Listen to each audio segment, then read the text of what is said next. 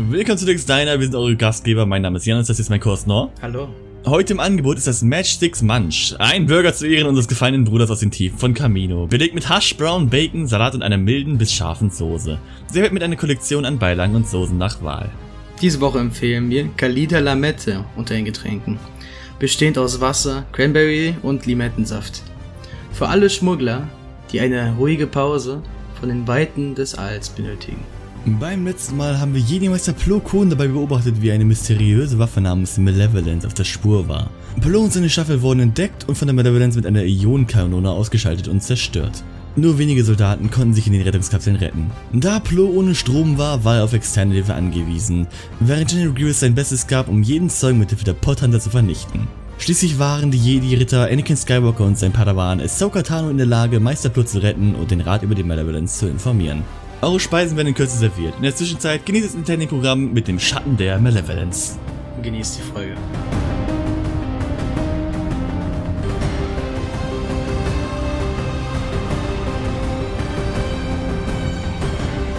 Die Folge beginnt mit dem Zitat Easy is the path to wisdom for those not blinded by ego. Und die deutsche Übersetzung dazu lautet Nur die, die nicht durch sich selbst geblendet sind, erkennen den Pfad zur Weisheit. Also eigentlich dasselbe, aber Auf Deutsch. die Übersetzung. Ja, äh, ja, so funktionieren Übersetzungen, ja. also, wir beginnen die Folge mit den Außenshot Anis? The fuck is... Da hat wohl wer seine Notizen schlecht gemacht. Warte, ich guck mal sein Buch. What the fuck is Anis? Annies. Du meinst Annies? Ach, Anis! Ah, Bam. Ah. Verstehe. Gut, dass ich dir deine Notizen erklären muss. Okay. Boah, das Anis. Er guckt macht sein Notizbuch auf. Hä, was ist ein Anis? Ist das Getränk der nächsten Woche? Hä? Ah, ja, ja, okay. Also, wir beginnen mit einem Außenshot auf Anakins Venator. Es fliegen fünf äh, Jäger rein und landen da gerade. Innen drin hält Anakin ein Briefing, oder ein Briefing im Hangar mit der Schattenstaffel. Und ich find witzig, dieses Briefing ist einfach, die sitzen wirklich im Hangar und haben sich so irgendwie ganz nett, wie, wie so ein Schulausflug gemacht, Stühle hingestellt. Und er so steht da so, beamt das einfach hin. Einfach, ja, hier, ähm, wir machen jetzt Briefing, äh, Schulausflug, wir sitzen jetzt im Hangar. Also war wirklich kein Raum frei oder sowas. So improvisiert, als würde gerade der Lehrer den Kindern erklären, dass ich äh, gegenseitig auf sie aufpassen sollen, bevor die diesen Wandertrip in den Wald machen oder so. Ja, genau, ist aber so ein, so, ein, so ein Schulausflug einfach, weißt du, ist einfach. Setzt euch alle hin, Kinder, heute erfahren wir, wie wir die Madavins angreifen werden. Okay, wir gehen da durch und dann greifen wir die Brücke an. Wollen wir wissen, die Venator hat mehrere Strategieräume, also irgendwie. Aber jetzt mal ganz ehrlich, haben die einfach keinen Raum frei gehabt oder was war da los? Setzen sich wirklich mit so eine Klasse einfach, ja, hier, das ist das und dann. War, Mm. fand ich ein bisschen merkwürdig. Hast du sonst in irgendeiner anderen Folge im Briefing gesehen? Die haben bisher, ja, die, also jetzt ohne viel über andere Folgen zu reden, aber die waren bis jetzt immer im Hangar eigentlich. Die hatten, die haben keinen Briefingraum oder der Art. Nee, die haben halt schon einen Briefingraum, das ist halt so die Sache. Ich meine, diese, diese, wo auch der Holocall drin ist, weißt du, die haben da halt äh, zwei weggehende Türen, wo man zum Briefingraum geht. Auf der Brücke. In der Brücke, Ja. genau. Hm, Zwar ein Durchgang, womit man mehr auf die Brücke gehen kann, aber den man halt abschotten kann, um auch privatere Gespräche zu äh, ja, machen. genau. Ja, da wurden zwar auch Briefings äh, gegeben. Ja, nee, du, Jedoch du musst nicht in- Es gibt, es gibt da, soweit ich mich erinnern kann, hat in diesem Holoraum ist quasi ähm, sowas wie wie so ein Mittelpunkt, weißt du? Es gibt zu jeder Wand gibt's quasi einen Ausgang und zu den Ausgängen rechts und links ist quasi extra solche, solche kleinen Briefingräume noch drin. Vorne ist die Brücke, hinten ist halt dann der Ausgang von der Brücke, aber rechts und links, links ist, soweit ich weiß, sind da wirklich solche Briefingräume. Davon weiß ich nichts. Habe ich so eine Erinnerung, den- deswegen also. Ich, ich, ich, mach, ich mach den Scholz. Davon weiß ich nichts. Also ganz ehrlich, es muss doch irgendwie, also so ein Kriegsschiff, ne? Man geht davon aus, die haben einen besseren Briefingraum als ein paar Stühle in den Hangar zu stellen. Vor allem, wenn man den Briefingraum erstmal aufbauen muss, das kostet Zeit, das ist wichtig. Davon abgesehen, dass es echt merkwürdige Briefing-Situation ist, die briefen auf jeden Fall die, die Angriffspläne gegen die Malevolence. Die haben halt die Staffel, Schattenstaffel zusammengefügt, das sind mit, äh, bestehend aus zwölf Elite-Klonen-Piloten. Und die haben halt ein Briefing gehalten und die wollen halt, der Plan ist, wir nuken die Brücke und töten damit Grievous. Simpel, gut, Warum nicht, ne? Hat zwar extrem große Risiken, wie Plo auch herausstellt, von wegen, ja, sobald wir auch nur einen kleinen Verlust haben, ist die Mission quasi schon vorbei. Also es ist eine wirklich riskante Mission, eine simple Mission und da frage ich mich ehrlich, Anakin, dafür, dass du so bekannt bist mit deinen Strategienkünsten, dass du so gut darin bist, irgendwie ist der Plan ein bisschen zu simpel für dich, oder? Ja, also ich finde auch wieder, ähm, also ich finde auch wieder gut, dass äh, wie Anakin so im Vordergrund gedrückt wird. Also die Art von Anakin, dass er einfach immer auf Angriff geht und dann direkt wirklich kritische, äh, wie soll ich sagen, Treffer erzielen möchte. Also er möchte direkt ja auf die Brücke gehen, direkt auf Grievous. Und die, äh, dabei sind auch die Klone ziemlich motiviert, ne? Und ist skeptisch, wie du meintest. Ähm, aber die, also die Klone hatten, wie sagt man? Die waren zuversichtlich. Nee, die Klone hatten ein großes Selbstbewusstsein. Also, ja. wahrscheinlich, weil die schon einige Einsätze mit Skywalker gehabt haben und dadurch, dass Skywalker so ein riesen Selbstbewusstsein hat, hat ne? Äh, haben sich das halt wahrscheinlich abgeguckt. Ne? Also mit dem Zitat jetzt habe ich sogar aufgeschrieben. Minimale Verluste, maximale Erfolgsbilanz, das sind wir. Meinte ein Pilot ja, der ja, ja. Schattenstaffel, die er den Angriff fortführt.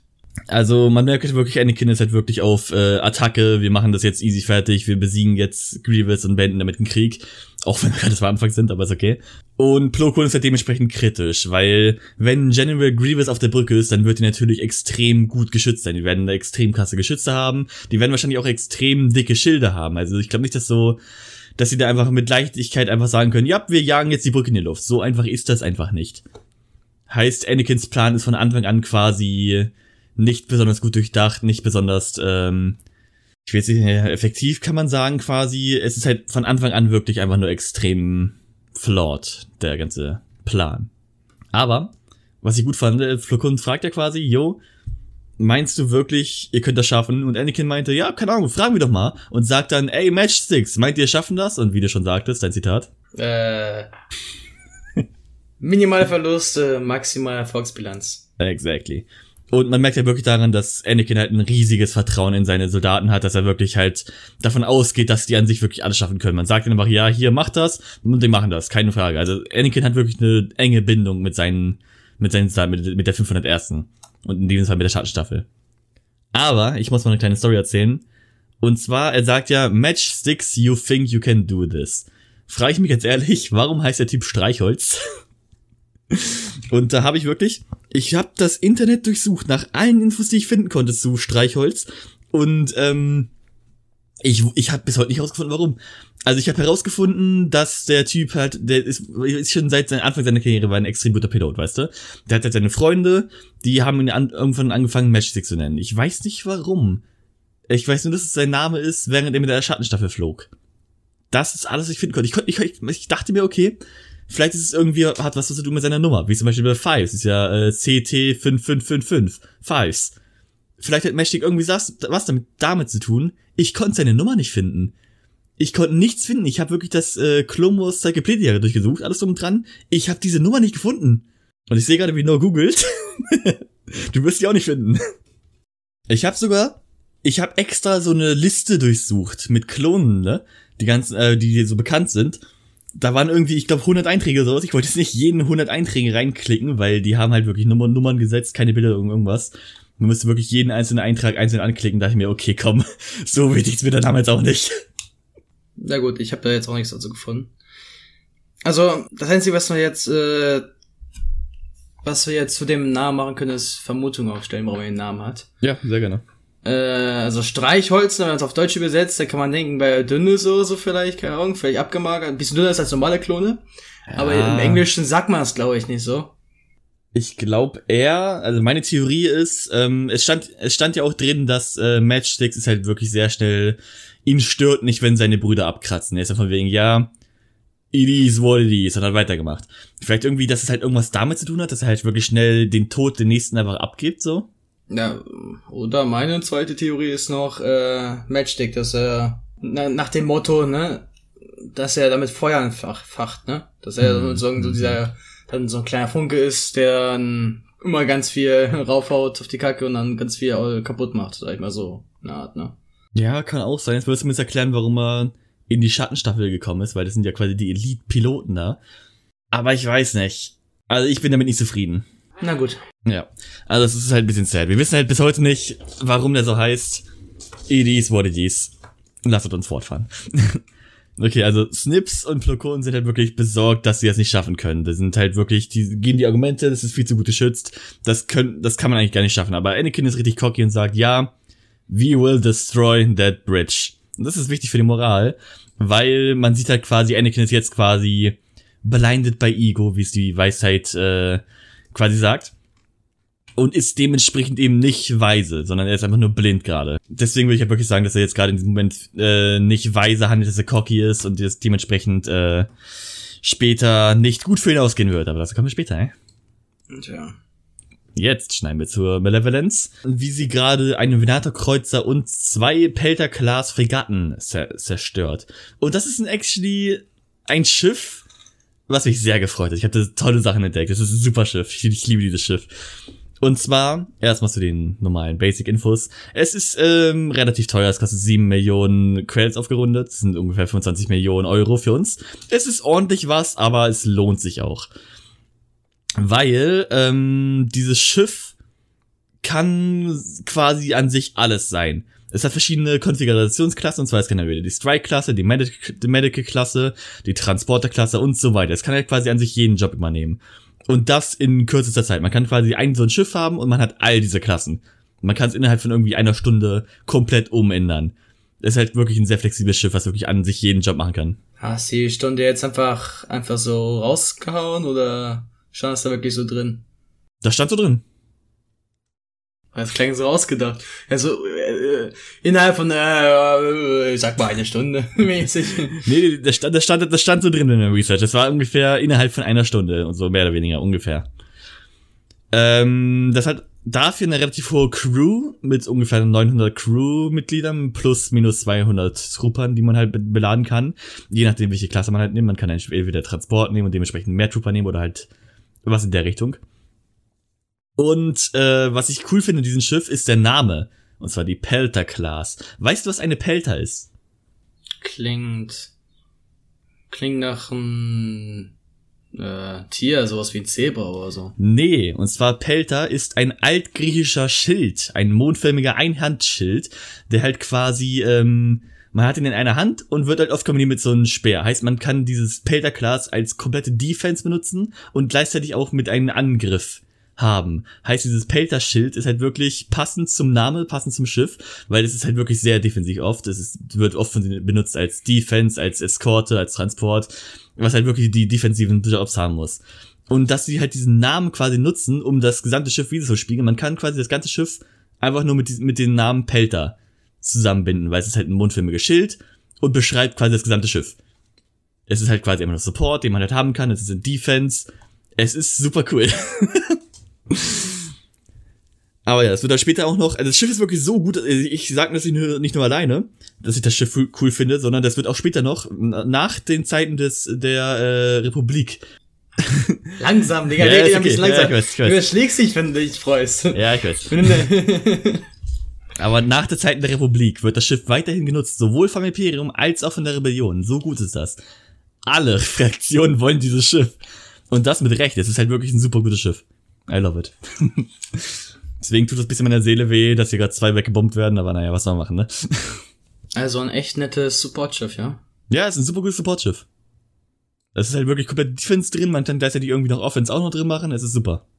Deswegen ist auch die Venator zusammen von diesen zwei, es ist halt quasi zweimal Defense, die ist halt quasi da abblocken und wir erfahren auch später noch, das sind gerade die Medi Medical Class, heißt es sind äh, medizinische Vorräte auf diesen Schiffen drin. Und die Venator ist quasi die Offense, die dann halt mit diese Defense nutzt, um anzugreifen. Also die Venator ist quasi das Speer und die Pelter sind die Pelter. Macht Sinn. Die heißt halt wirklich Pelter, das ist ein Schild. Aber ja.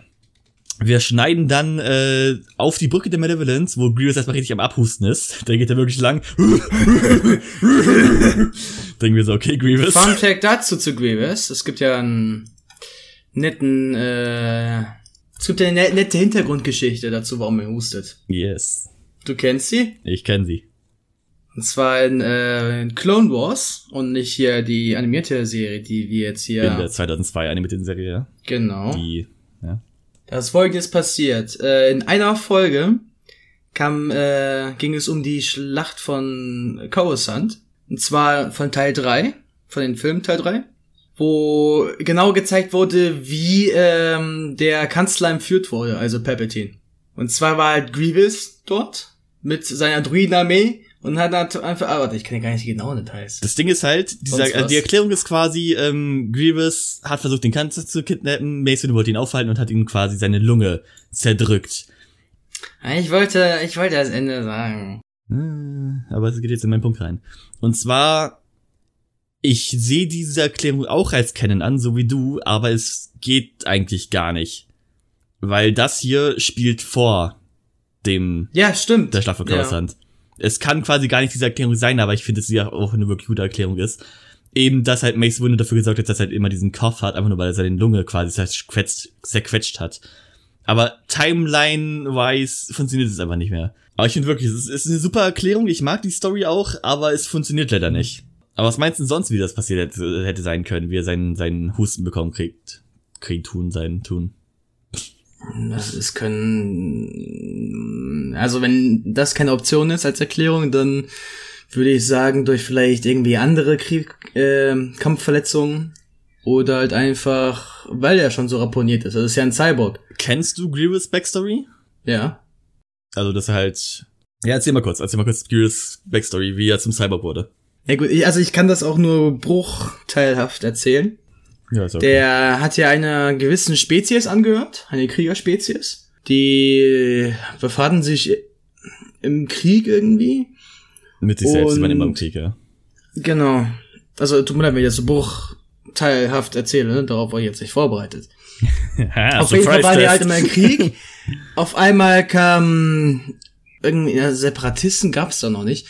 Kam Dooku, der meinte, ja, du bist krass. Und der, haben- die haben sich irgendwie verbündet oder so. Und ich weiß noch, dass ähm, durch äh, faule Spielchen hat es so scheinen lassen, als würde Republik für Ka- Scheiße, für die er selber verantwortlich war, also verantworten, ne? Sodass Grievous, der vorher noch einen anderen Namen hatte, jetzt, damit Grievous halt so ein Wut auf die Republik schon empfindet.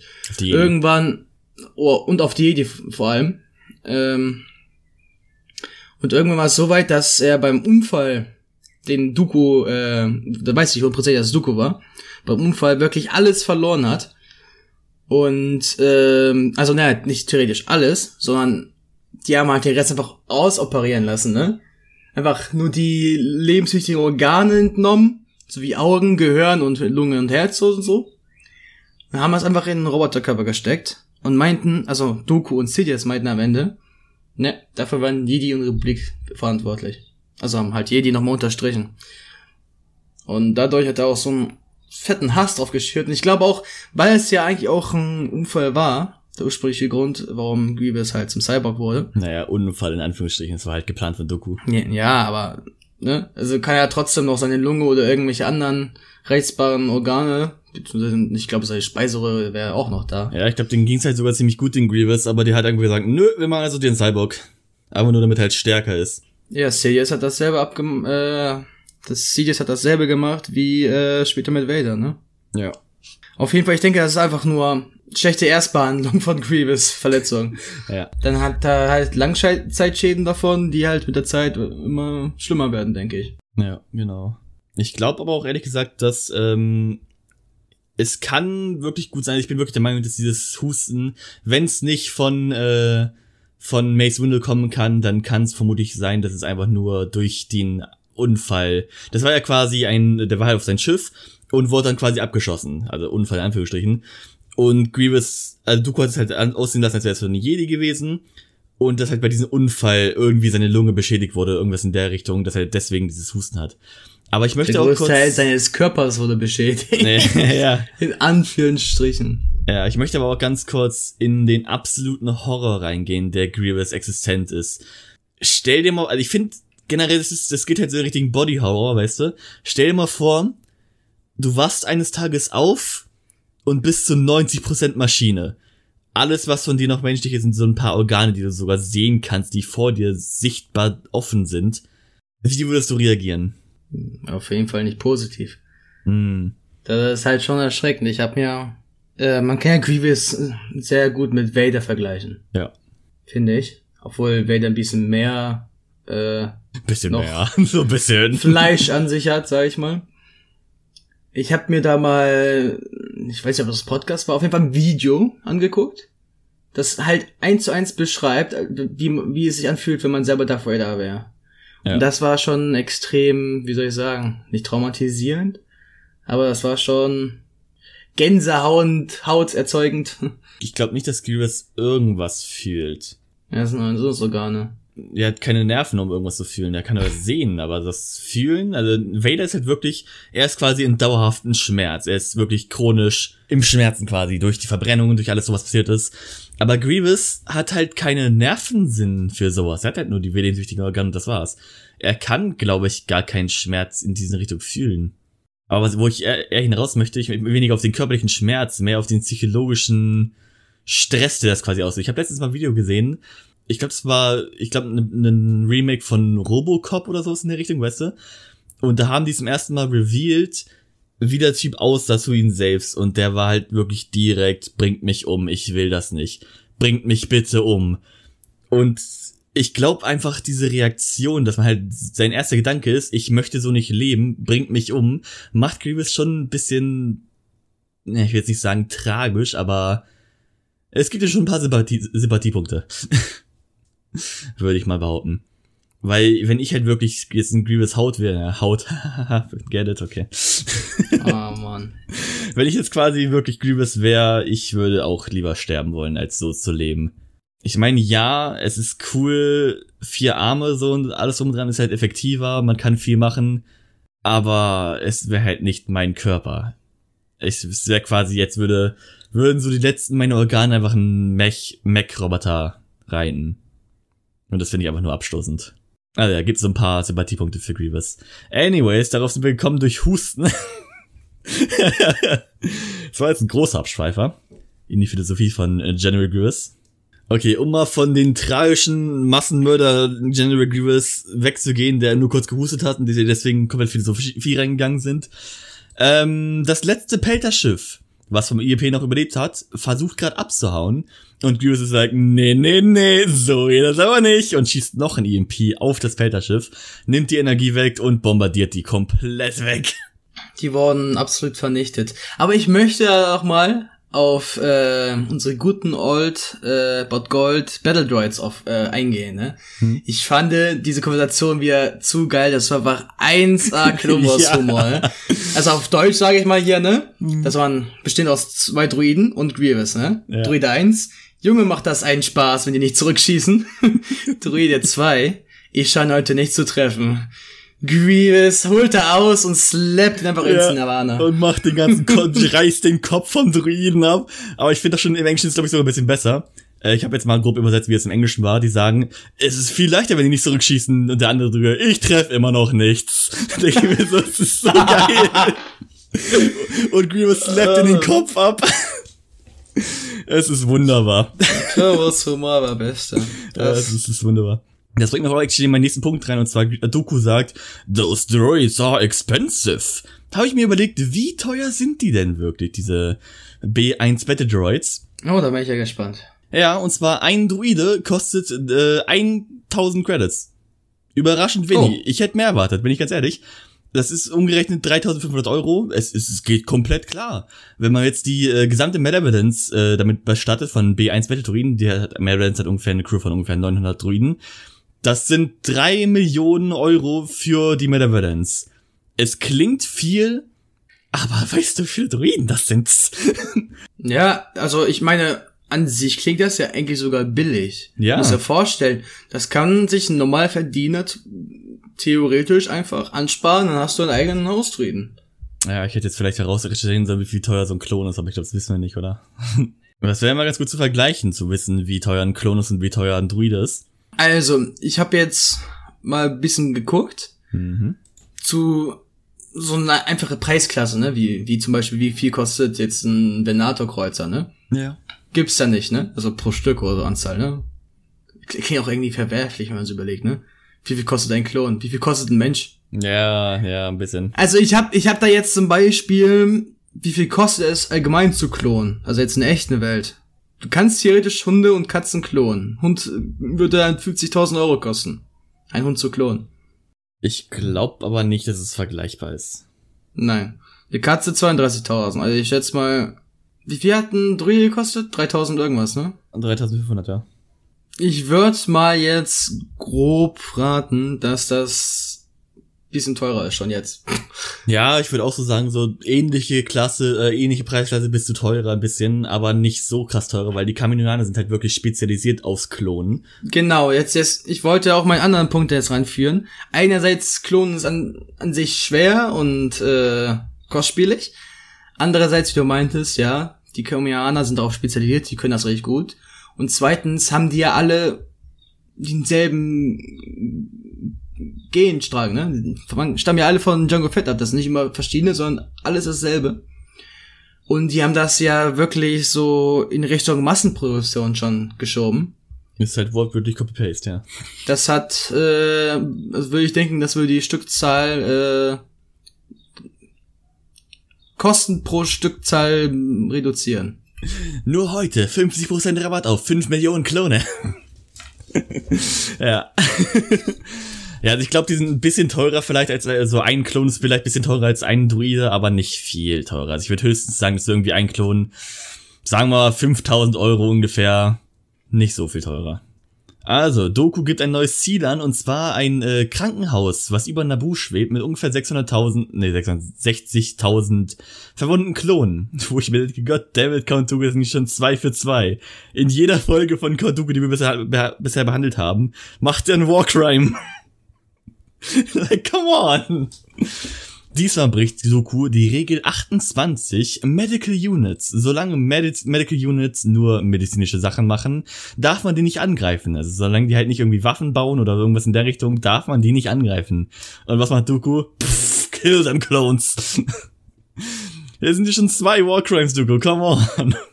Also so viel zu den ganzen, äh, von wegen, äh, ja, der Konflikt ist eher grau, die Separatisten hatten auch ihren Punkt, der halt gerade später wirklich gepusht wird.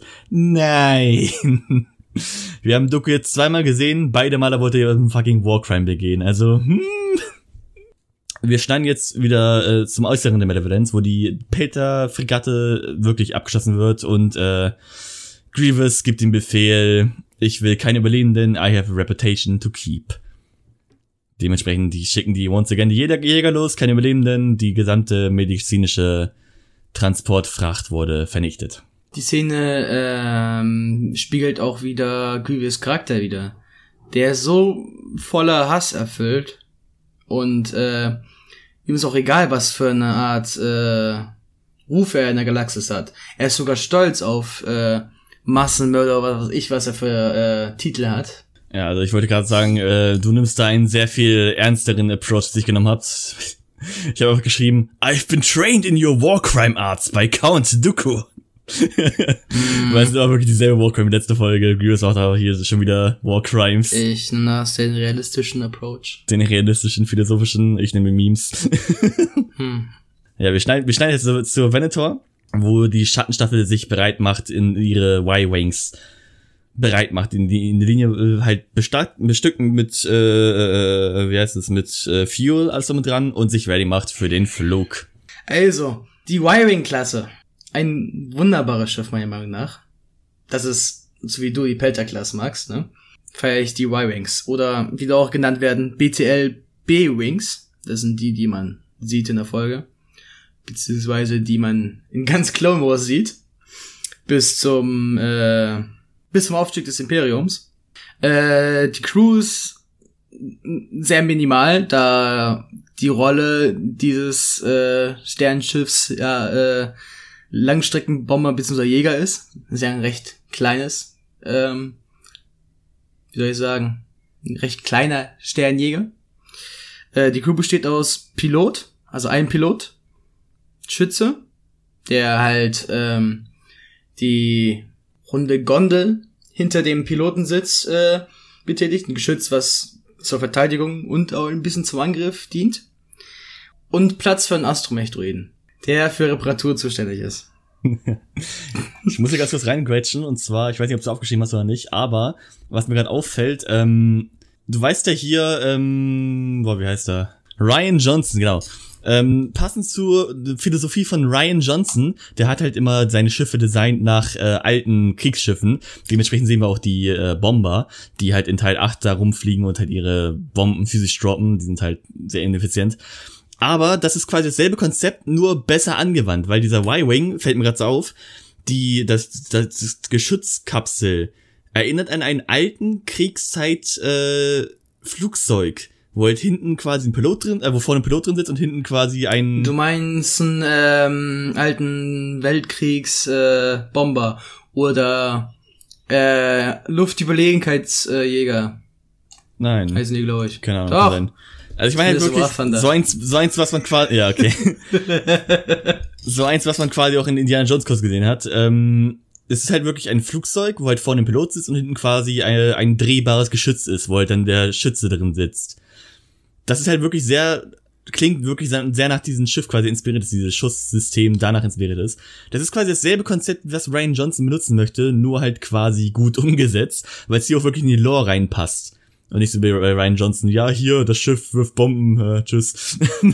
hier passt es halt wirklich. Nicht nur passt es gut in die Lore, sondern sieht auch viel besser aus. Ja. Von der Form her, finde ich. Ja. Äh, zur Form kann man sich vorstellen, wie die X-Wings, ne, mit so einem X. Nur ein Y. nur ein Y. Man kann sich ja quasi vorstellen, äh, am unteren Strich, das Ende, da befindet sich das Cockpit. Dahinter die äh, Geschützkuppel. Und die zwei, bei den Ys, die zwei äh, Linien, die rausgucken, sind die Antriebe. Nur, dass die nicht äh, voneinander weg zeigen, sondern wirklich parallel zueinander liegen. Zwei gleich lange parallel zueinander Gondeln, die als äh, Antriebe dienen. Die Y-Wings haben darüber hinaus auch eine sehr lange Geschichte. Die wurden zwar innerhalb der Klonenkriege entwi äh, entwickelt und zum Vorschein gebracht, jedoch gab es da immer weitere Nachfolger, die halt von der Republik, äh, nicht Republik, die halt von der äh, Rebellion später noch benutzt wird gegen das Imperium und später sogar noch äh, von der äh, vom Resistance, wie sagt man, vom Widerstand ja, auf Widerstand, Deutsch, ja.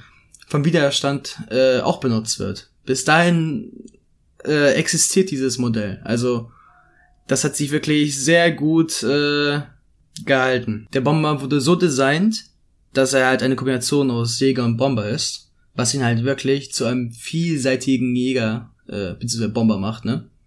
Eine große Besonderheit von den Y-Wings ist darüber hinaus noch, dass äh, sie einen eigenen Hyperantrieb äh, besitzen, was halt zu diesem und späteren Zeitpunkt nicht viele kleinere Jäger besaßen.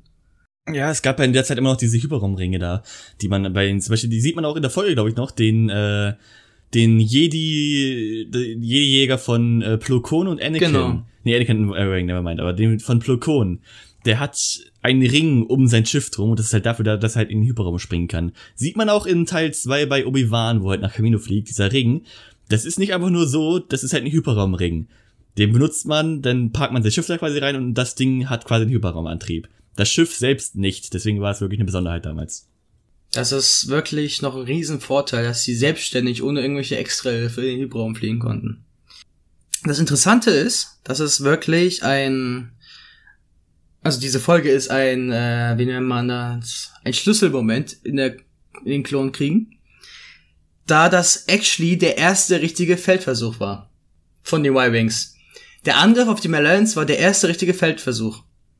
Die waren halt noch dabei zu dem Zeitpunkt, das Ding zu testen, aber Anakin meinte, der brauchte richtig krasse Bomber, ne? Deshalb hatte die, äh, hatte drum gebeten, diese, dieses, äh, ein Squad, ne, von denen zu holen. Also ein, äh, eine Jägerstaffel. Hatte gefragt, damit er äh, den Angriff von Melons restarten kann. Und das erklärt actually einen Punkt, den ich eigentlich später noch benutzen wollte. Und zwar, äh, die sagen halt öfters von wegen, ja, hier, wenn wir auch nur einen Jäger verlieren, dann können wir das hier das ganze Ding verlieren. Ich habe gesagt, dann bringt doch mehr Schiffe, aber wenn das jetzt wirklich zum ersten Mal quasi dieser Testlauf ist, dann macht das Sinn, dass sie nur diese zwölf Schiffe haben und das war's. Das äh, löst actually einen Kritikpunkt von der Folge. Und es geht noch weiter. es gibt da, ich, ich weiß bin mir jetzt leider nicht sicher, ob es aus einem Comic oder so ist, die Geschichte. Da gibt's actually eine ziemlich große Hintergrundgeschichte. Ich habe versucht, so kurz wie möglich zu halten, damit ich die Folge nicht unnötig in die Länge ziehe. Und zwar äh, war halt ein Senator der Republik für halt dieses Y-Wing-Projekt verantwortlich. Jedoch ähm, bei einer anderen Mission vorher hat er halt einen sehr guten Freund verloren, wofür ein Jedi halt die Verantwortung getragen hat. Und deshalb hat er wirklich einfach die, äh, die Anfrage von Skywalker einfach komplett ignoriert und einfach verneint. Damn, what a bitch. Darauf Anakin, ne, anstatt das äh, zu melden oder so, wie er vollkommen recht hatte, also äh, hat er einfach, ist einfach zu den hingeflogen, zu den Herstellern, hat die persönlich gefragt, hat einfach persönlich aber einen ganzen Squad mitgenommen und ist damit so sicher wieder zurückgeflogen. Das ist einfach ein G, Alter. Ne? Ah, Classic Anakin, ganz ehrlich. Dann eigenständig dieses Jägergeschwader halt organisiert, um halt den Angriff auf die Malevolence äh, anzuführen. Das, finde ich, unterstreicht dann auch nochmal, wie sehr er wollte, dass Malevolence bzw. Grievous fällt. Ja, ich finde auch schön hier, das ist basically dieses, äh, dieses Avengers-Meme. Fine, I'll do it myself. will do it by myself. Geht hin, holt sich das. Und es ist auch once again, genauso wie letzte Folge, Anakin wird Nein gesagt, Anakin will like, fine, I do it myself und macht aber trotzdem. Also Anakin kommt wohl nicht sehr gut mit äh, Abneigung oder mit Denying klar. Ja, oder allgemein mit Leuten, die über ihn stehen. Ja. Ja, so viel zum Y-Wing. Ja, jetzt können wir weitermachen. Das war mein Übergang. Wunderschön.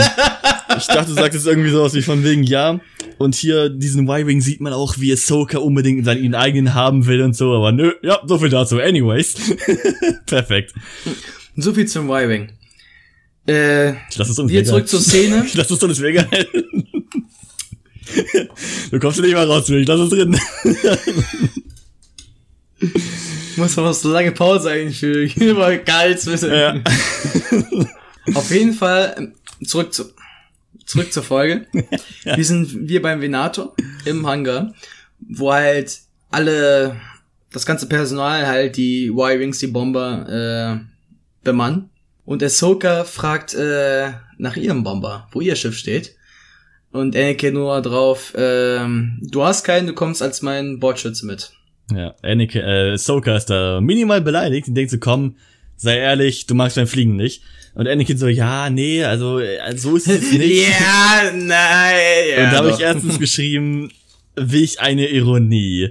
So muss sich Obi-Wan jedes Mal fühlen, wenn Anakin fliegt. Ja. Jedes einzelne Mal, ja, nee, komm, du musst jetzt auch nicht fliegen. Aber ich glaube actually, dass es ein, ein tieferer Grund gibt, und zwar Anakin ist, glaube ich, ein bisschen übervorsichtig mit äh, Ahsoka. Einfach nur, weil äh, wir wissen, Anakin ist sehr attachment-mäßig, weißt du, ich glaube, der hatte in diesem Punkt in Wars auch schon einen gewissen, ich will jetzt nicht Drang Crush? sagen, das klingt verehrt. Nein, eben nicht. genau das eben nicht. Nee, äh, er hat Ahsoka quasi jetzt den Padawan äh, als sein Schützling angenommen. Und dementsprechend will er nicht, dass Ahsoka in dieser wirklich eigentlich schon richtig gefährlichen Mission runtergeschossen wird. Deswegen glaube ich, Anakin ist übervorsichtig. Okay, Yularen geht äh, dorthin, unterbricht äh, Anakin und berichtet, die Malevolence hat den Medical Transport vernichtet. Da erfahren wir auch, dass hier die äh, die Venator-Klasse und die zwei Pelter-Schiffen, Schiffe, das waren Medical Transport-Schiffe. Heißt, wir wissen jetzt schon, okay, die Malevolence ist wirklich nach den ganzen Medi- Medikamenten hinterher, um halt wirklich die verwundeten Klone zu finishen. Die waren noch nicht fertig, muss nochmal hinterher treten, wollen den Kill. Und ich finde auch schön, Anakin schließt Sherlock Holmes-Style wirklich innerhalb von Sekunden. Hm, okay, warte, die müssen da und da sein. Ah, die wollen zum Krankenhaus im Nabun-System. Mm. Also, Anakin schließt quasi daraus, äh, die müssen, das Nabu-System ist in der Nähe, die wollen es angreifen. Und Plo sagt dann, There are many star clusters. You will be unable to chart across than, that's less than 10 parsecs. Also basically, äh, es gibt sehr viele Sternencluster im Weg und er muss halt ein, er wird halt nicht in der, in der Lage sein, eine, einen Kurs zu malen, der kürzer ist als 10 Parsecs. Das hat mich in ein tiefes Rabbit Hole ge gebracht, weil ich wusste als Kind nie, was zum Teufel mein Plokon da. Da habe ich recherchiert. Und dann beginnt es. Also, Ein Parsec ist eine Längeneinheit. Und zwar ist ein Parsec 3,26 Lichtjahre. Ein Lichtjahr ist 9,46 Billionen, Billionen Kilometer, ist halt, ist ein bisschen. so zum Vergleich, ähm, von der Erde bis zur Sonne, das sind 8,3 Lichtminuten. Heißt, es ist sehr viel kürzer, es ist eine riesige Distanz, ein Lichtjahr. Ein Parsec ist dreimal das. Ungefähr. Aufgerundet. Dreimal zur Sonne, meinst du? Ist ein Parsec. Nein. Ein, von, von der Erde zur Sonne, das sind 8,3 Lichtminuten. Und ein Lichtjahr ist quasi 9,46 Billionen Kilometer. Und ein Parsec sind 3,26 Lichtjahre.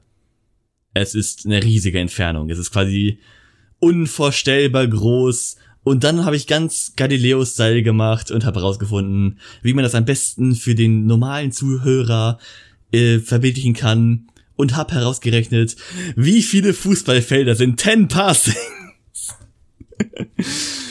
also, habe ich mir ausberechnet, okay. 10 Parsecs sind äh, so ein bisschen was, ne? Sind äh, 308,4 Billionen Lichtjahre. Ist ein bisschen was. Und äh, ein Fußballfeld. Ich habe jetzt mal die die größte die größte Länge eines Fußballfelds genutzt, sind 120 Meter. Und also, ich habe eine wunderbare Zahl ausgerechnet, und zwar 10 Parsecs sind 25 Billiarden, 536 Billionen, 666 Milliarden, 666 Millionen, 666.000, 667 Fußballfelder. Ja, ich finde gut, wie schön bildlich vorstellbar du das gesagt hast. Ja, danke schön. Jetzt kann ich mir vorstellen. Ja, jetzt wissen wir alle, 10 Parsec, ach klar, das sind doch 25 Milliarden. Okay. Äh, äh, also ich habe da wirklich sehr viel Mathe reingebracht, nur für dieses eine Bit, was wird. Das war sowas von wert. kleine Frage. Ja. Parsec wird doch auch als Zeitangabe angegeben. Wie soll ich es mir vorstellen, wenn Han Solo sagt, er hat den Kessel Run in weniger als 11 Parsec gemacht? Naja, also man kann halt quasi sagen, also die, Oder 12 an 12? Weiß ich nicht. also, man kann das quasi sich so vorstellen wie, ähm, also ein Lichtjahr ist ja quasi die, die Zeit, in die, äh, in der Licht dauert, um, also wie weit Licht in ein Jahr kommt, ist ja ein Lichtjahr, ne? Hm. Ist halt quasi diese, diese Entf- Entfernung. Und ich schätze mal, das ist dann einfach genauso dort, das ist halt einfach diese Strecke. Also ich kann jetzt auch zum Beispiel sagen, ich würde jetzt einen Vergleich rausholen, der passt auch nicht wirklich, und zwar, wenn wir jetzt sagen, ja, es passt nicht so ganz. Ich würde jetzt eher sagen, das ist halt wirklich quasi, jetzt würde man sagen, ähm, ja, ich bin einen Kilometer in 500 Meter gerannt. Das macht keinen Sinn, das stimmt. Also ich glaube, Star Wars ist einfach ein bisschen inconsistent. Weil in unserer Welt Real Life Pass 6 ist eine Entfernung. Also das gibt es, es ist existent und es ist eine Entfernung, es ist Strecke. Also zu sagen, ich habe den Kessel Run in 12 Parsecs geschafft, ist, als würde ich sagen, ja, ich habe den 10 Kilometer Sprint in 2 Kilometern geschafft. Naja. Na, stehst auf jeden Fall ein Punkt. Han Solo ist ein Vollidiot. Parsec ist eine Längeneinheit und es sind sehr viele Fußballfelder. Und zwar 25 Milliarden, 500, okay. Anyways. Die Jolaren waren währenddessen die Kavianer vor dem äh, Melorans. Ja. Und also, äh, hat er halt gecallt, dass sie halt so schnell wie möglich die Station evakuieren. Und die haben sich halt darauf geeinigt, dass ähm, Obi-Wan mit der Hauptflotte den Umweg um diese Sterncluster und oder Nebel macht, um äh, die Melons aufzuhalten. Ja. Jedoch äh, wird, werden die es halt äh, von der Zeit her wahrscheinlich nicht äh, frühzeitig schaffen. Deshalb kommt dann halt Anakin ins Spiel, der die halt mit einer Abkürzung durch den Nebel versucht abzufangen. Schon vorher, bevor die überhaupt äh, aus dem Überraum kommen, die Melons, ne? Ja. Äh, da du immer so gerne auf filmliche Punkte und sowas eingehst, filmliche, äh, wie soll ich sagen, Ja. Mittel, Mhm. habe ich mir auch was Nettes dazu notiert. Und zwar, was wir auch letzte Folge hatten, äh, diese, dieses, dieser Timer-Baustein. Einmal Der Baustein. Zeit. Ja, Ticking das mit dem Clock. Timer. Der Ticking Clock Element, genau. Timer-Baustein. Das ist nicht Minecraft Alter. Das ist der Timer-Baustein. Ja, ein Ticking Mit dem Clock Ticking Element. Clock Element, was da eingeführt wurde. Ja. Dass halt die Melons jederzeit, also, gerade auf den Kurs ist, dorthin zu kommen. Mist, äh, wir können nicht so schnell äh, evakuieren. Wir brauchen mehr Zeit. Doppelmiss, äh, Obi-Wan braucht lange, um da auch dahin zu kommen. Mhm. Und äh, man hofft halt die ganze Zeit, dass Anakin es irgendwie schafft, da mit seiner Staffel durchzukommen vorher.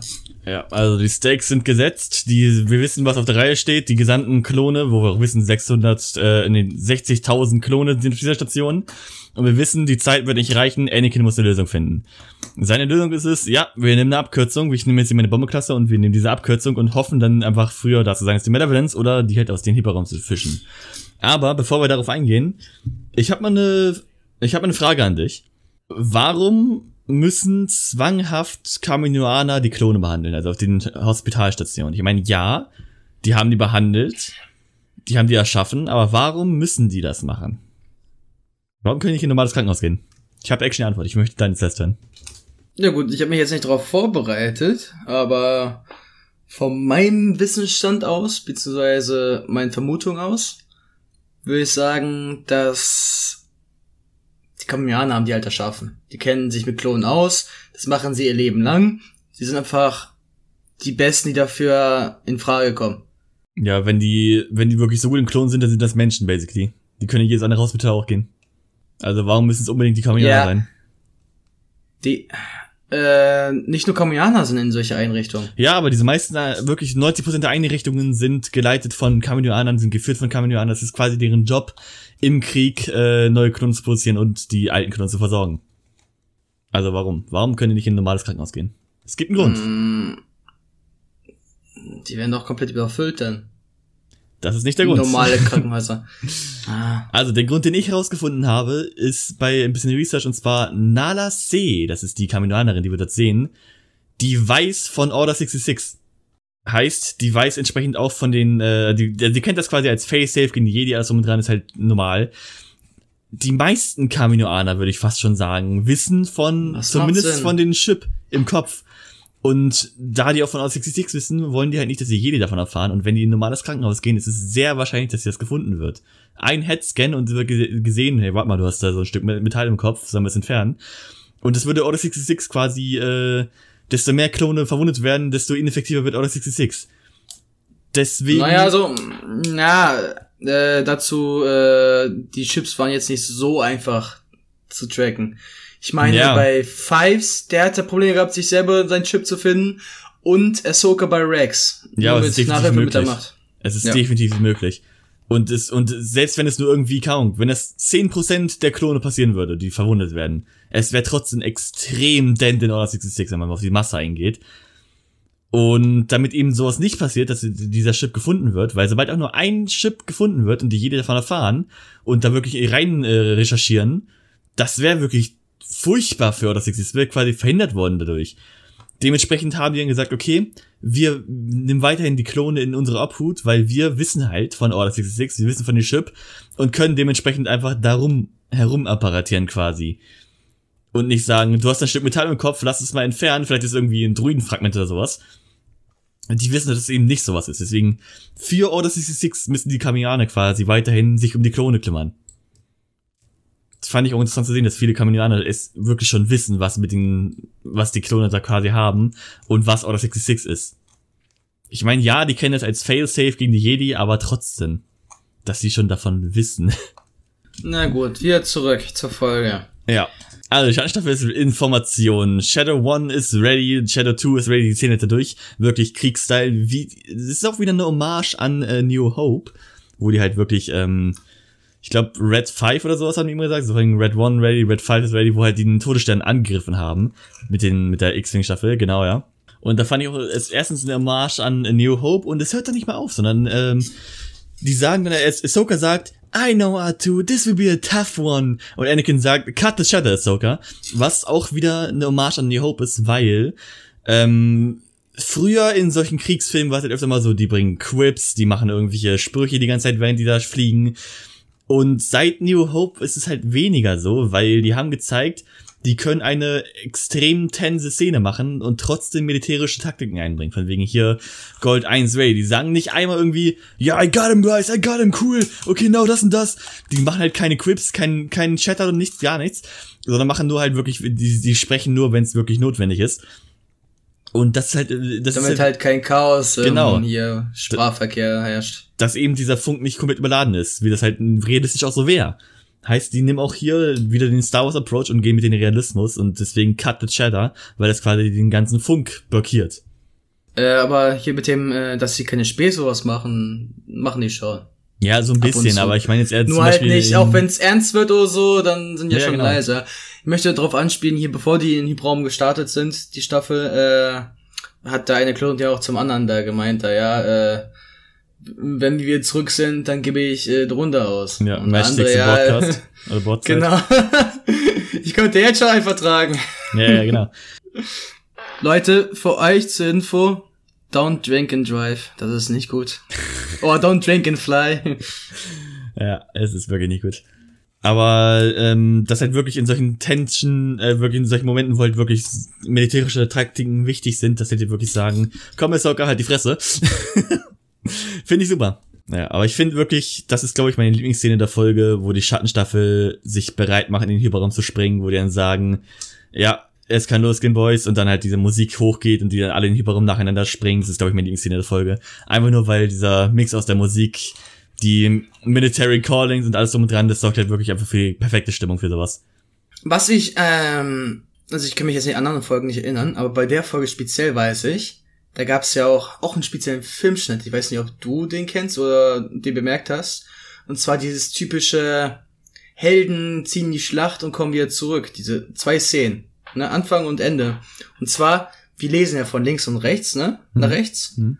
Und zwar, wenn man genau darauf achtet, fliegen die am Anfang, wo sie auseinanderkommen, sieht man Obi-Wan da und äh, wie die Jägerstaffel links vorbeifliegt, ne? Links Ja. nach vorne, im Hyperraum. Später wird man dann halt sehen, dass sie wirklich von links nach rechts dann ankommen. Aber ja, Okay. wir schneiden, oder wollen wir kurz eine Pause machen? Das ist gerade, glaube ich, ein bisschen anstrengend. Also Konzentrationsflimmern. Na, einfach kurz ein bisschen Luft schnappen, ein bisschen Pause hier so. Ein bisschen Ventilator machen. Ja. Oh nein, du sollst dich nicht drehen. Nein, geh nicht weg. Okay, dann machen wir kurz Pause. Machen wir das äh, eine Sponsor Break. This would be where, where I put the sponsor. If I had one.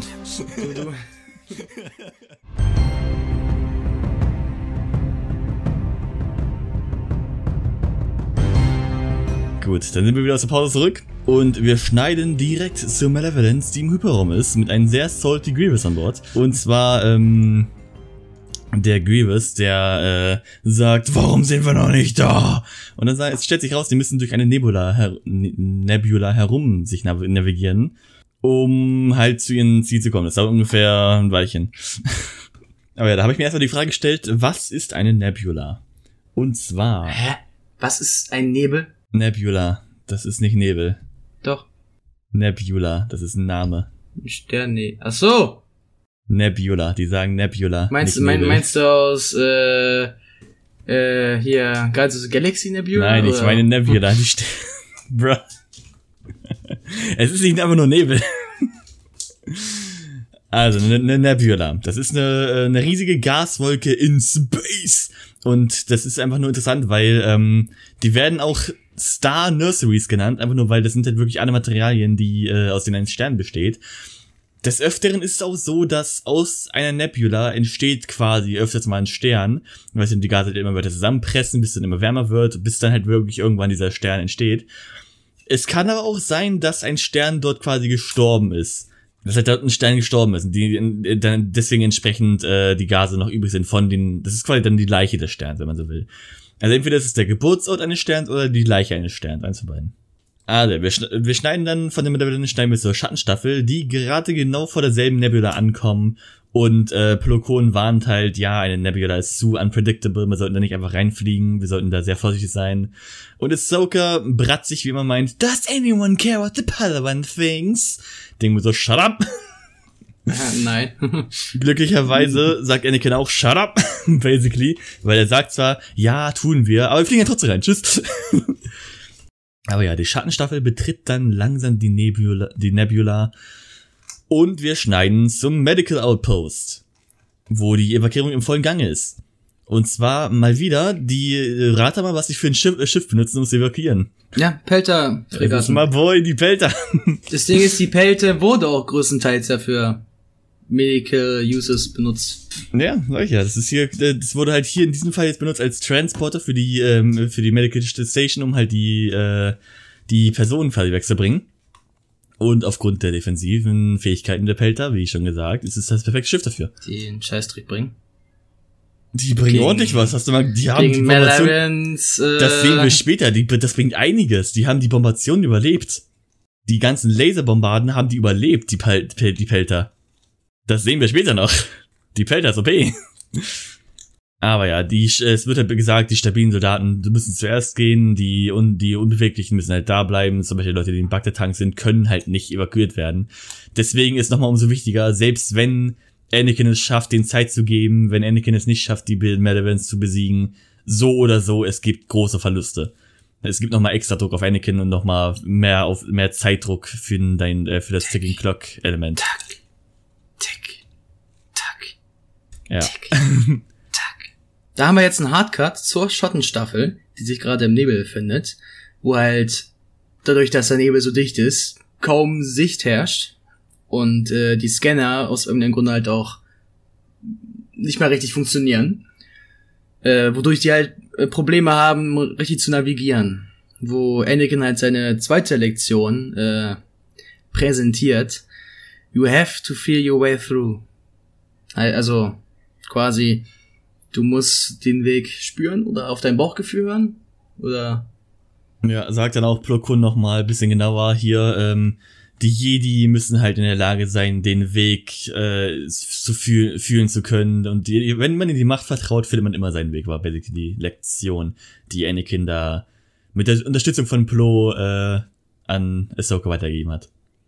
Und ich finde auch, dass es lustig ist. Das ist die erste wirkliche Jedi-Lektion, die Anakin gibt. Das andere war einfach, ja komm, der Rat, pff, zweite, ja, scheiß auf die Befehle. Und das, die zweite Lektion ist halt wirklich was, was mit der Macht zu tun hat, was wirklich halt eine Jedi-Lektion ist, dass man halt wirklich äh, die Macht nutzen muss, um seinen Weg zu finden. Als nächstes sehen wir dann wieder die Malarians im Hyperraum, dass sie nur noch ein Parsec entfernt von der Station sind, äh, wo plötzlich äh, Grievous äh, einen Anruf, sag mal einen Anruf dazu, No. Ein Skype-Core. einen Skype-Anruf vom Count selbst bekommt. Auf jeden Fall ruft, äh, schaltet sich Doku äh, per Holo-Netz ein, falls man es so nennt. Doku warnt gewiss davor, dass Sidious Spione, innerhalb der Republik anscheinend, ähm, aufgeschnappt haben, dass eine Spezialeinheit von der Republik losgeschickt wird, um die Malarians halt davor zu stoppen, die medizinische Einrichtung zu vernichten. Daraufhin Grievous ziemlich selbstsicher, dass Anakin keine Chance hat, dass die, dass er keine Chance hat, die Malarians zu stoppen oder zu ver geschweige zu vernichten. Ähm, worauf Dooku halt Grievous ein weiteres Mal warnt, dass er auf keinen Fall Anakin unterschätzen sollte. Ja, also warnt quasi wirklich Grievous speziell vor Anakin, was ich interessant finde, weil das ist mal wieder Charakterisierung für Anakin.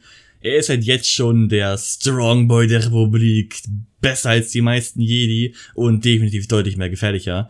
Und man merkt einfach jetzt schon, dass Palpatine durch, äh, er macht halt wirklich Anakin zu seinen kleinen Posterboy, dass er halt wirklich der Held der Republik ist, während die anderen Jedi immer mehr nach unten gedrückt werden. Aber ja, Grievous ist halt wirklich sehr, sehr cocky und sagt einfach, ja komm, dieser Skywalker, der kann nichts, das ist hier wirklich, die Malevolence ist ein Schiff, was man einfach nicht vernichten kann. Und da ist once again die Moral im Spiel. Äh, er ist wirklich schon wieder blind bei Ego und hat eben entsprechend keine Wisdom. Es ist halt wirklich once again ein, ein kleiner Hint zur, zur Moral. Und man sieht auch gerade an diesem Punkt sind Anakin und Grievous quasi im selben Boot. Sind beide wirklich übermotiviert, die beide denken, dass sie das mit Leichtigkeit hinkriegen können. Und ja, ist kritisch. Also, Cut zur Schattenstaffel, die gerade ähm, immer noch im Nebel ist. Und die reden ein bisschen, die, die sind ein bisschen unterhalten, ein bisschen Short, ein bisschen Smalltalk so. Und wir erfahren, dieser Shortcut ist eine alte Schmugglerroute, von der Anakin auf Tatooine gehört hat. Denke ich mir so, Digga, was für ein Chat-Gedächtnis hat Anakin bitte? Der hört als kleines Kind irgendwo ein Gerücht, während er als Sklave arbeitet, hört er ein Gerücht von irgendwelchen Schmugglern und erinnert sich bis hin zu den Space-Koordinaten, wo das ist. Also Anakin hat wirklich das beste Gedächtnis von allen.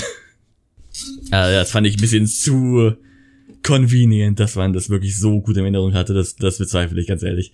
Ich weiß nicht mal, was irgendwie gestern abging. Ich glaube, dieses Anakin über Jahre hinweg, das in den Gedächtnis hatte. Bezweifle ich mal.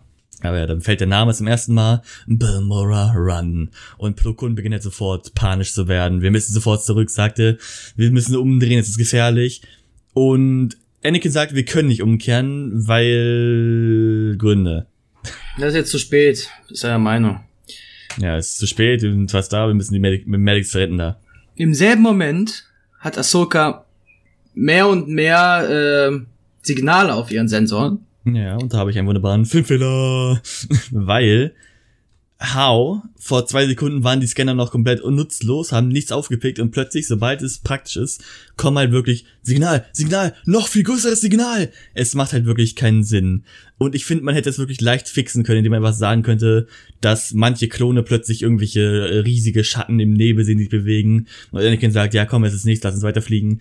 Und dass halt dann wirklich irgendwann die Schatten zu viel werden und dann dieses, diesen, diese riesige Kreatur in ihr Gesicht haben. Also ich finde, die Signale mussten nicht sein. Ich habe da zwei Punkte können. gegen dich. Also meiner Meinung nach, ja. ne? Erstens, es kann ja sein, dass sie nicht komplett nutzlos sind, die Scanner. Die können ja vielleicht theoretisch noch gewisse Signale orten. Äh, also, ähm, nee, gewisse Signale registrieren, sage ich mal. Das ist einfach einfach, die konnte ja nicht sagen, was das ist, ne? Sie konnte nur sagen, dass da ein großes Ding da ist, beziehungsweise mehrere große Dinge.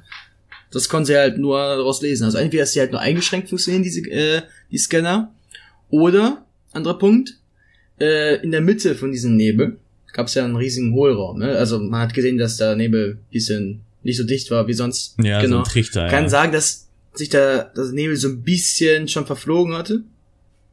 Also so ein bisschen äh, nicht mehr so dicht war, so dass die Scanner wieder besser funktioniert haben. Kurze Zeit. Und dann, als wir aus diesem Hohlraum raus waren, dass das wieder schlechter ging. So zwei kleine Theorien von mir aus. Vom Asset aus. Ja, kann sein, aber es wäre dann wirklich schon ein bisschen convenient. Dass die ganz plötzlich funktionieren und dann, das, ich, ich, hätte das wirklich, wenn ich jetzt Daddy Filoni wäre, würde ich aber sagen, komm, wir machen jetzt einfach so, die paar, ein paar Klone sehen ja irgendwelche Dinge sich bewegen im Schatten, das ist schon genug. Das bringt sogar noch mehr Horrorelement quasi rein. Soll jetzt so eine, so ein bisschen Horror, äh, so Horrorstimmung sein, dass halt plötzlich Sachen auftauchen aus dem Nichts, dass während Plokon quasi am Paniken ist das würde, glaube ich, sogar besser gehen, dass wenn, während Plokon quasi erzählt, dass hier dieses Nest ist, dieser mal Baron Nest dafür ist, dass die äh, dann währenddessen immer wieder solche Schatten sehen, bis sie dann wirklich von diesen Riesenviechter angegriffen werden. Dann wird es auch mehr Sinn machen, meiner Meinung nach, dass hier äh, Matchsticks wird ja gestriffen von einem von diesen Viechern. Dann macht es mehr Sinn, wenn es quasi aus dem Nichts kommt, dass quasi einer von denen nicht schnell genug reagieren konnte. So ist es einfach nur, Matchsticks ist ein schlechter Pilot. Auf einmal sieht man riesiges Gesicht, also riesiger Kopf von fettem fliegenden von, taucht aber auf.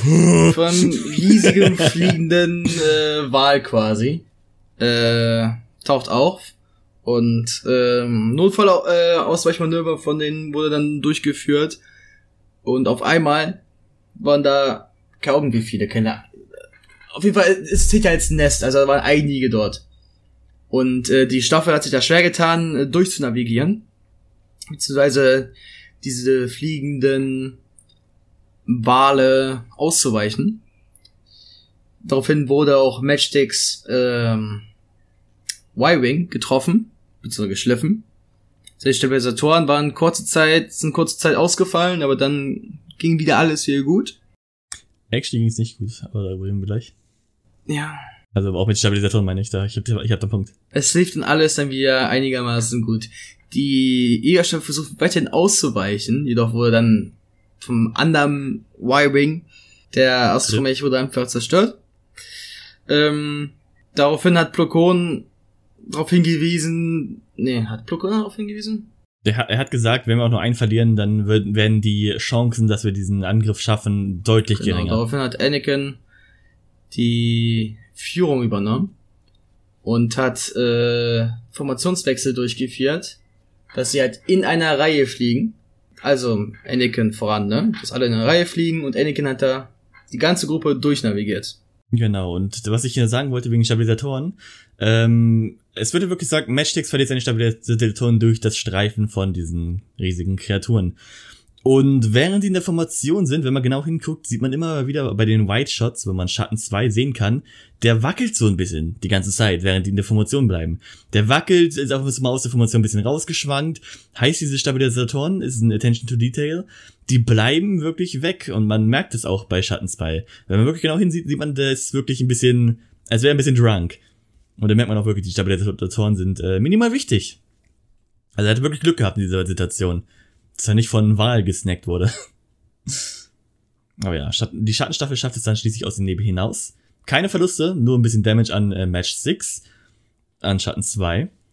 Und Plokon fragt halt nach den Damage und äh, der meinte, ja, ist okay, ist nur ein Kratzer, es wird okay sein. Und hier war jetzt wieder mein Punkt, äh, bring more ships denn, weil die Chance halt deutlich geringer ist, aber haben wir schon beantwortet, wegen den äh, Y-Wings geht das nicht. Sind halt nur diese gewisse Anzahl von Y-Wings verfügbar. So, never mind.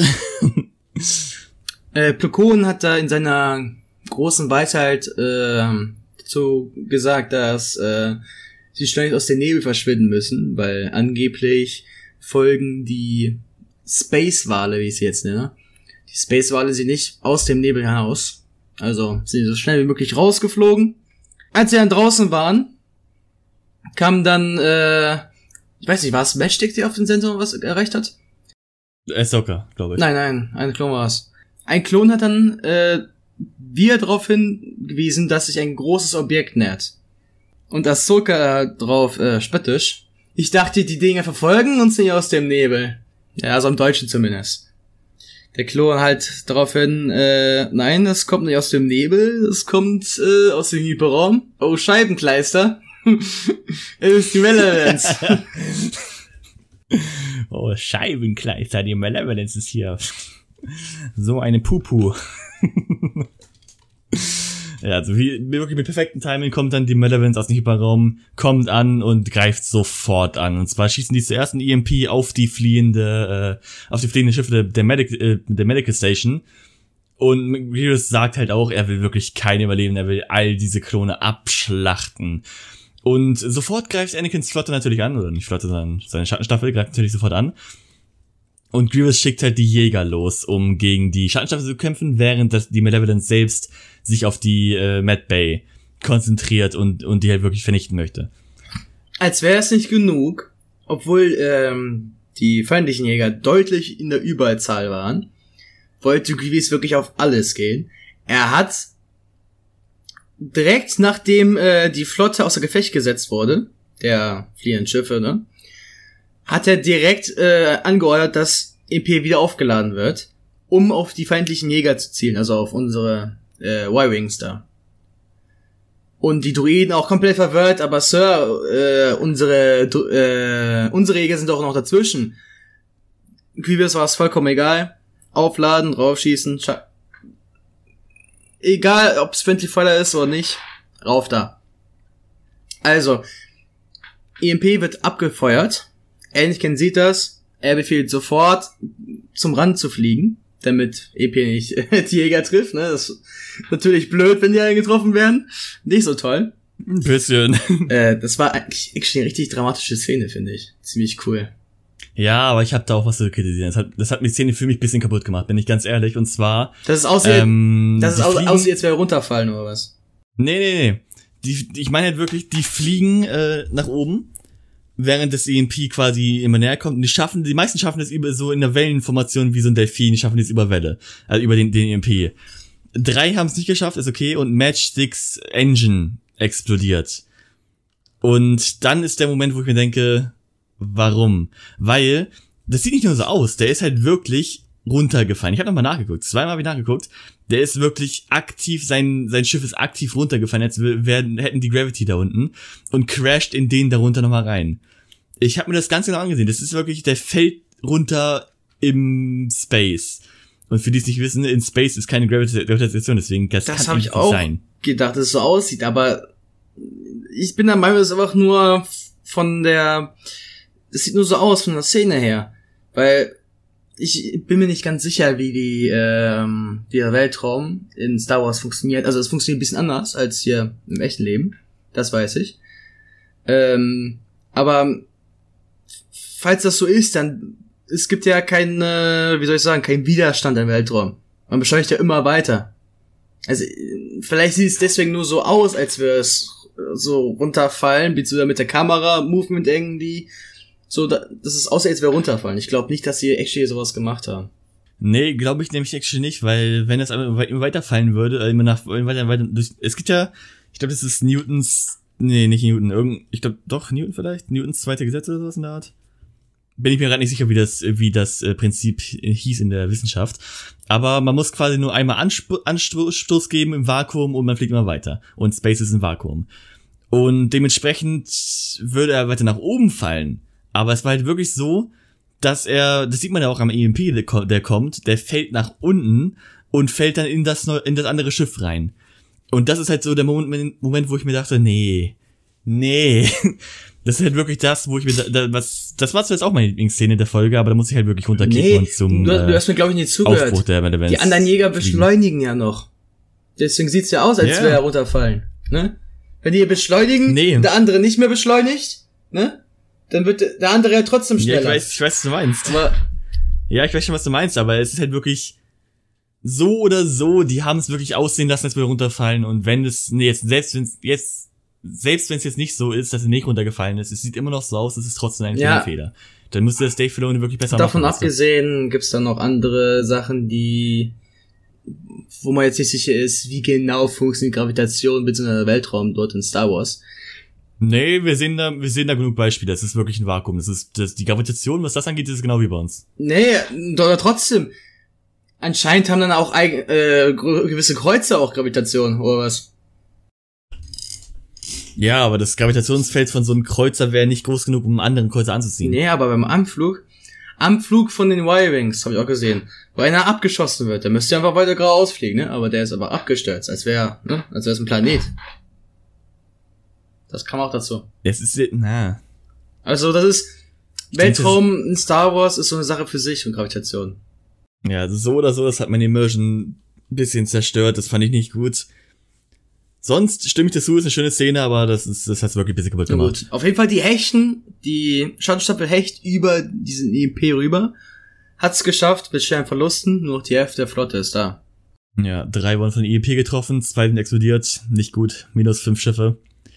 Große Verluste. Oh ja. Auf jeden Fall sehen wir dann hier in der Mad Bay. Die, äh, das Personal hat sich schon auf das Schlimmste vorbereitet, nach dem Motto, Anakin, bzw. General Skywalker hat versagt mit seiner Mission. Weil die einfach keine Option sehen, wo jetzt diese wenigen Jäger das äh, äh, noch schaffen sollten. Vor allem, es war ja schon vorher, ne? Geringe Chance, dass sie es hinkriegen. Pluko meinte auch, die Mission hängt von auch könnte von einem einzigen Jäger abhängen.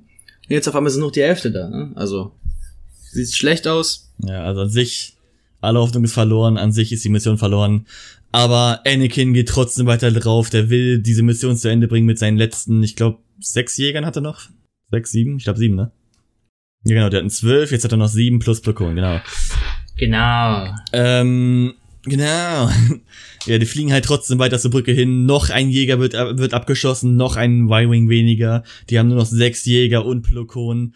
Und Ahsoka sagt schon die ganze Zeit, Meister, wir müssen abbrechen. Wir müssen abbrechen. Wir brauchen einen anderen Plan, das wird nix. Und sagt sogar, du kannst es schaffen, aber der Rest nicht. Anakin will trotzdem weiter drauf. Er will er, er ist so erpicht darauf, endlich Grievous auszuschalten. Ich bin mir nicht sicher, warum, ob der mhm. wirklich so einen Gerechtigkeitskomplex hat nach dem Motto, ja, wenn der weg ist, dann sind nicht so viele Leute geschadet oder ob er sich einfach einen Namen machen möchte, weiterhin. Nach dem Motto, ja, so Bounty Hunter mäßig, sage ich mal, dass er, wenn er ein größeres Hier ausschaltet, dass er einen größeren Namen hat, dass er berühmt wird, aber Nee, ich glaube, das ist eine Vengeance-Sache. Es ist wieder so ein bisschen ein zusätzlicher Teil zu Anakins späteren Fall zur dunklen Seite. Das Aber Anakin hatte wirklich nie was mit Grievous zu tun gehabt. Also zumindest persönlich nicht. Ich erinnere dich daran, dass es nicht chronologisch, die Clone Wars hier. Es kann gut sein, dass Grievous ein paar Jedi-Freunde von ihm abgeschlachtet hat, irgendwas in der Richtung. Oder dass Grievous äh, irgendwelche persönlichen Vendetta gegen Anakin mm. hatte schon in diesem Punkt. es ist halt wirklich nicht chronologisch. Ich wüsste jetzt nicht genau, was das zum Beispiel sein könnte, aber ich glaube wirklich, Anakin wollte wirklich Rache für die gefallenen Jedi. Aber ja, im letzten Moment schlägt Plo Koon vor, wir müssen die Iron Cannon damagen. Und dann wechselt Anakin doch endlich noch den Plan, nachdem Ahsoka gesagt hat, du kannst es schaffen, aber der Rest wird sterben. Und ähm, ja, dann wechseln die den Kurs, zielen auf die Iron Cannon, schießen da rein, was sie haben. Und das gesamte Schiff, die gesamte Malevolence bebt durch den Angriff. Und denke mir auch, Grievous, eventuell solltest du mal Damage Report machen. Stattdessen schießt er einfach trotzdem ab. Und ja, zerstört an sich damit die, die Iron Cannon, das gesamte Schiff. Anscheinend hat die Schattenstaffel genug Schaden an der, wie soll ich sagen, an der Abfeuerstelle, an die Energielustschickstelle genug Schaden auf jeden Fall an dieser äh, einen Seite vom Schiff verursacht, sodass beim Abfeuern der äh, Geheimwaffe die der Waffenspot so überladen ist, dass nicht nur die eine Waffe überladen ist, sondern auch auf der anderen Seite auch mit in die Luft gesprengt wurde.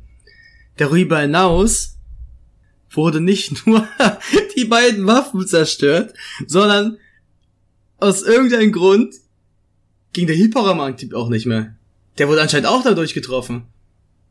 Das ist anscheinend so ein komplettes äh, Construction-Failure da, was da existiert anscheinend. Oder es war aber noch Glück. Ich würde eher sagen, also die, ich, so wie ich das interpretiert habe, ist halt dieser, dieser Damage an der äh, Iron Cannon hat halt dafür gesorgt, dass eine Kettenreaktion entsteht, dass der Reaktor von den EMP-Kanonen explodiert. Deswegen ist diese Explosion quasi im Inneren und konnte halt noch draußen nach draußen. Und ich glaube auch, dass dieser selbe Reaktor für die, den Hyperdrive verantwortlich war. Weil ich, ich, so wie ich, wie ich das sehe, hat die Malevolence mindestens zwei Reaktoren. Einmal halt für die EMP, was halt so extrem viel Energie benötigt. Und einmal für den Antrieb selbst. Und ich glaube, der Hyperdrive ist in diesem Fall wirklich an den Reaktor angeschlossen für den EMP. Dass es deswegen äh, auch der Hyperdrive äh, vernichtet wird. Ich glaube nicht, dass es einfach nur Lack war. Ich glaube, das war wirklich einfach nur. Naja, Grievous ist auf jeden Fall jetzt so ein bisschen äh, in einer schlechten Position, sagen wir mal. Er versucht dennoch mit seinen normalen Antrieben ne, in Unterlichtgeschwindigkeit, also nicht im Hyperraum, sondern ganz normal wegzufliegen von der Station, weil der jetzt ein bisschen nervös ist. Ohne Hyperraumantrieb, ohne Geheimwaffe ist er ein bisschen ne, aufgeschmissen. Genau im selben Moment kommen drei äh, Jedi-Kreuzer rein, also zwei Venator-Klassen zerstört, äh, drei Venator-Klassen-Kreuzer. Genau, Obi-Wan ist angekommen und äh, Grievous hat jetzt ein paar, so ein paar Problemchen. er hat kein Hyperdrive, er hat keine extrem OP-Waffe, er hat jetzt nur noch diesen richtig fetten Kreuzer gegen drei Venator-Klassen. Er ist wirklich äh, in einer kniffligen Situation, sagen wir mal so. Und dann sehen wir, wie Anakin, wie am Anfang der Folge, also gegen Anfang der Folge erklärt, dass mit den links rausfliegen und rechts wieder reinkommen, ne, mit dem Filmschnitt, das ist ja wirklich, ne, die Helden sind wie angekommen, sag ich mal. Und Obi-Wan äh, gratuliert Anakin noch zu seinem Erfolg, obwohl die Chancen so gering waren. Anakin, ne, ist Grievous funktioniert hat, aber der ist selber auch ziemlich mitgenommen, dass Grievous erstens noch lebt, die Malevolence noch da ist und dass seine Männer halt richtig mitgenommen sind vom Angriff. Hat halt vielleicht sogar mehr als die Hälfte von Männern jetzt verloren mittlerweile. Ja, man sieht halt wieder, für Anakin sind die Klone halt wirklich alles. Also sie sind wirklich eng miteinander, er vertraut den Klonen blind, er hat wirklich, er sieht die nicht nur als irgendwelche Objekte an, wie manch anderer Jedi, sondern er sieht die wirklich als, äh, äh als wirklich Männer, die in den Krieg kämpfen, als seine äh, Kameraden und nicht irgendwie als seine Untertanen. Ein guter Charakter-Teil für Anakin. Anakin fliegt daraufhin die medizinische Station an, damit sie sich wieder, sag ich mal, erholen können ähm, Obi-Wan äh, mit den Worten, um das mit den und mit den Worten von Obi-Wan werden wir das, was Anakin begonnen hat, befiehlt er auch den Angriff äh, der drei Venator-Kreuzer auf Grievous. Und damit äh, fängt halt eine sehr langsame Verfolgungsjagd an. Also wir schneiden dann äh, Wir schneiden zurück zur medizinischen äh, Hauptbasis und Plo und Anakin sind halt wirklich, ja, con äh, congratulations, wir haben es geschafft, ja, alles cool. Und da meinte Ahsoka, ey, das war meine Idee. Und da haben sie gesagt, ja, ja, komm, nur partially, ja, ja, hier. Und das ist halt aber wirklich, Ahsoka mal wieder kommen, richtig weggeschnitten. Ich fand auch richtig äh, super, wie äh, Anakin und Plo so, komplett einer Meinung waren. Meinen auch yeah. so, ja, das ist korrekt, von einem gewissen Standpunkt aus. Yeah. die haben die einfach komplett runtergedrückt, so richtig nice. Dachte ich mir so ganz ehrlich, Ahsoka so verdient. Aber ja, dann haben wir es geschafft. Der letzte Shot ist wie Anakin, R2 und Snips gemeinsam aus den Hangar gucken, bereit in die nächste Folge zu gehen. Das war die Folge. Also hier, wir haben es geschafft. Folge vorbei. Nochmal, um auf die Moral zu gehen. Was glaubst du, worauf bezieht sich die Moral? Nur die, die nicht durch sich selbst geblendet sind, erkennen den Pfad zur Weisheit. Ich finde, es trifft hier auf zwei Charaktere ganz gut zu. Auf Anakin ja. und Grievous. Äh, dass halt Anakin durch sein Ego, also durch diese äh, schon fanatische, nach diesem fanatischen Willen, Grievous endlich äh, zu vernichten, so geblendet ist, dass er schon sehr, wie man das, dass er schon sehr irrationale Entscheidungen trifft. Der hat sich noch gegen Ende auf einmal gerappelt, ne? Nachdem Ahsoka und Plokon auf ihn eingeredet haben. Aber es war ja noch so kurz vor halb zwölf, wie man nennt, irgendwie, ne?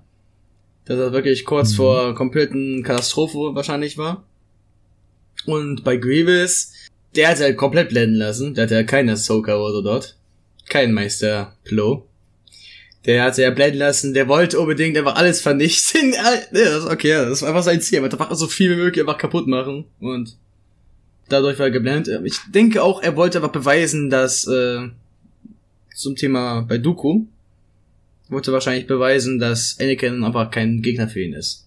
Ja, das kann sehr gut sein. Das, das hat halt wirklich einfach alles raufgeballert, was ging auf diese Flotte. Erst seine Jäger und dann nochmal die EMP hinterher.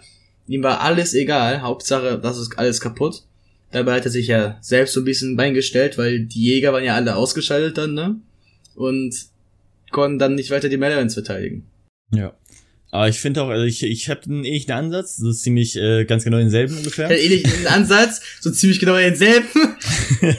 ja, es ist bezogen auf Anakin und Grievous. Und zwar, ich würde sagen, Anakin und Grievous sind an sich den komplett selben Pfad gegangen, aber Anakin hat im letzten Moment quasi nochmal abgebogen. Also es ist halt quasi, die waren am Anfang genau dasselbe, die wollten halt beide ihr Ziel erreichen unter jedes Ziel, hatten ein großes Ego, ging davon aus, ja, wir schaffen das easy. Mit Anakin von wegen, ja, we will destroy that bridge no matter what. Und Grievous, ja, Anakin ist kein Gegner für mich, das schaffe ich easy. Und im Fall von Anakin war es halt wirklich so, er hat im letzten Moment gedacht, okay, nee, das geht nicht, er hat sich halt selbst gehumbled durch die Unterstützung von Plo und Ahsoka und wurde dementsprechend weiser und Grievous war halt trotzdem weiterhin, nein, mir hat nichts passieren, ich habe die Malevolence, das perfekte Schiff, nichts kann mich zerstören. Und war halt dementsprechend blinded bei Ego. Deswegen ist halt wirklich, äh, bezieht sich auf die beiden, stimme ich dir zu, ja. Kannst du das denn auf dein eigenes Leben beziehen? Oh, das kommt ja dazu. Ja. ich kann es aufs Leben selbst beziehen. Ich kann, ich weiß damit was anzufangen. Also ich finde, das ist was, was man sich merken sollte und in gewissen Situationen wirklich vor Augen nochmal halten sollte. Aber ich glaube, mir fällt da keine Situation jetzt in meinem Leben ein, wo ich so dermaßen von meinem Ego geblendet war, dass ich Fehler begangen habe. No, doch, mir fällt da einer ein, aber das ist ein bisschen persönlich. aber ja, stimme ich dir auf jeden Fall zu. Es ist halt eine Lektion fürs Leben, die man immer im Hinterkopf behalten sollte, aber nichts, wo man jetzt, wo ich jetzt auch wirklich eine eine Storytime hätte, glaube ich. Ist eine gute Moral, die sollte man im Hinterkopf behalten, die sollte man auf sein eigenes Leben beziehen, so oft wie geht. Aber mir fällt jetzt keine, äh, kein Moment ein, der halt wirklich, der das quasi perfekt passen würde. Also ja, wie fandst du die Folge? Obwohl es zu meinen ähm, Favoritfolgen gehören. Ich glaube, ein bisschen weniger als die letzte Folge. Aber es ist noch schwer einzuschätzen jetzt am Anfang gerade von dem Podcast. Ich würde eine 6,5 geben. Okay, warum? Rein aus dem Bauch her. Es ist, ich habe mich darauf mehr auf die äh, Folge davor bezogen. Hat mir zwar gefallen, aber da gab es so Momente, die ich jetzt nicht so gefeiert habe. Auch allein, als es nur darum ging, dass die dahin fliegen für eine kurze Schlacht und das war's. Ich meine, letzte Folge war ging es nur darum, dass die im Weltraum umschwebten. Ja. Also. Ähm, aber die hat mir ein bisschen weniger gefallen als die davor. Und auch bei mir bezogen. Ich hätte ja leider keine richtigen Bezugspunkte für dich. Ja, ist okay. Aber ich finde immer wieder interessant zu sehen, wir äh, gehen schon wieder komplett auseinander. Und zwar, ich finde diese Folge eigentlich deutlich besser als die letzte Folge. Ich habe in der letzten Folge 5 von 10 gegeben. Diese, diesmal hat die Folge 8 von 10 Punkte, finde ich. Und zwar, weil ähm, es passiert wirklich was, merkt man auch an der Länge des Podcast-Folge, Sachen passieren. Man kann über Sachen reden. Die Action, wenn es welche gibt, ist sie wirklich on point. Also es ist halt wirklich interessante Action, nicht einfach nur, ich stehe jetzt, ich schwing mein Lichtschwert, das war's, so wie in der letzten Folge. Sondern halt wirklich äh, interessante Space-Fights, unter anderem auch mit den EMP, den sie halt überspringen mussten, mit großen Hindernissen, die halt auch wirklich Sinn gemacht haben. Die Stakes waren von Anfang an wirklich da. Die Ticking Clock war auch von Anfang an da, heißt, man wusste direkt, was passiert, wenn die es versagen. Äh, das Editing ist halt wirklich sehr gut dieser Folge, finde ich. Ich fand das wirklich diesmal deutlich besser als letzte Folge. Und ja, es gibt ein paar In-Universe-Fehler, wie zum Beispiel, das, dass man ins, in Space runterfällt oder das mit den Scannern, fand ich auch nicht so gut. Es hat auf jeden Fall seine Fehler, aber ich finde die Folge halt deutlich besser. Und man merkt ja wirklich, Anakin ist halt wirklich nicht perfekt, sondern er lernt halt immer noch weiter. Aber ja, dann äh, haben wir es geschafft. Eine weitere Folge, die wir erfolgreich beendet haben. Ich hoffe, sowas schneidest du nicht rein. Ich schneide raus, ich will, du Bitch. dann würde ich sagen, wenn es euch gefallen hat, dann äh, äh, bewertet doch den Podcast, wenn ihr das wollt. Am besten 5 Sterne. es hilft uns wirklich sehr. Vergesst nicht, die Folge zu teilen. Mit Freunden oder Familie oder diverses. Diverses mit deinem Hund. Zeigt die Folge euren Hund, sie wird bestimmt gefallen. Hunden und Katzen. Ich meinte ja vorhin, einen Hund zu klonen kostet 50.000. Teilt das Video mit euren Klonhunden. Wir klonen jetzt ganz viele Hunde für die Klicks. Ansonsten, wir sehen uns am nächsten Freitag. Äh, Ich hoffe, es hat euch gefallen. Bis zum nächsten Mal. Danke fürs Zuhören. Bye. Ciao.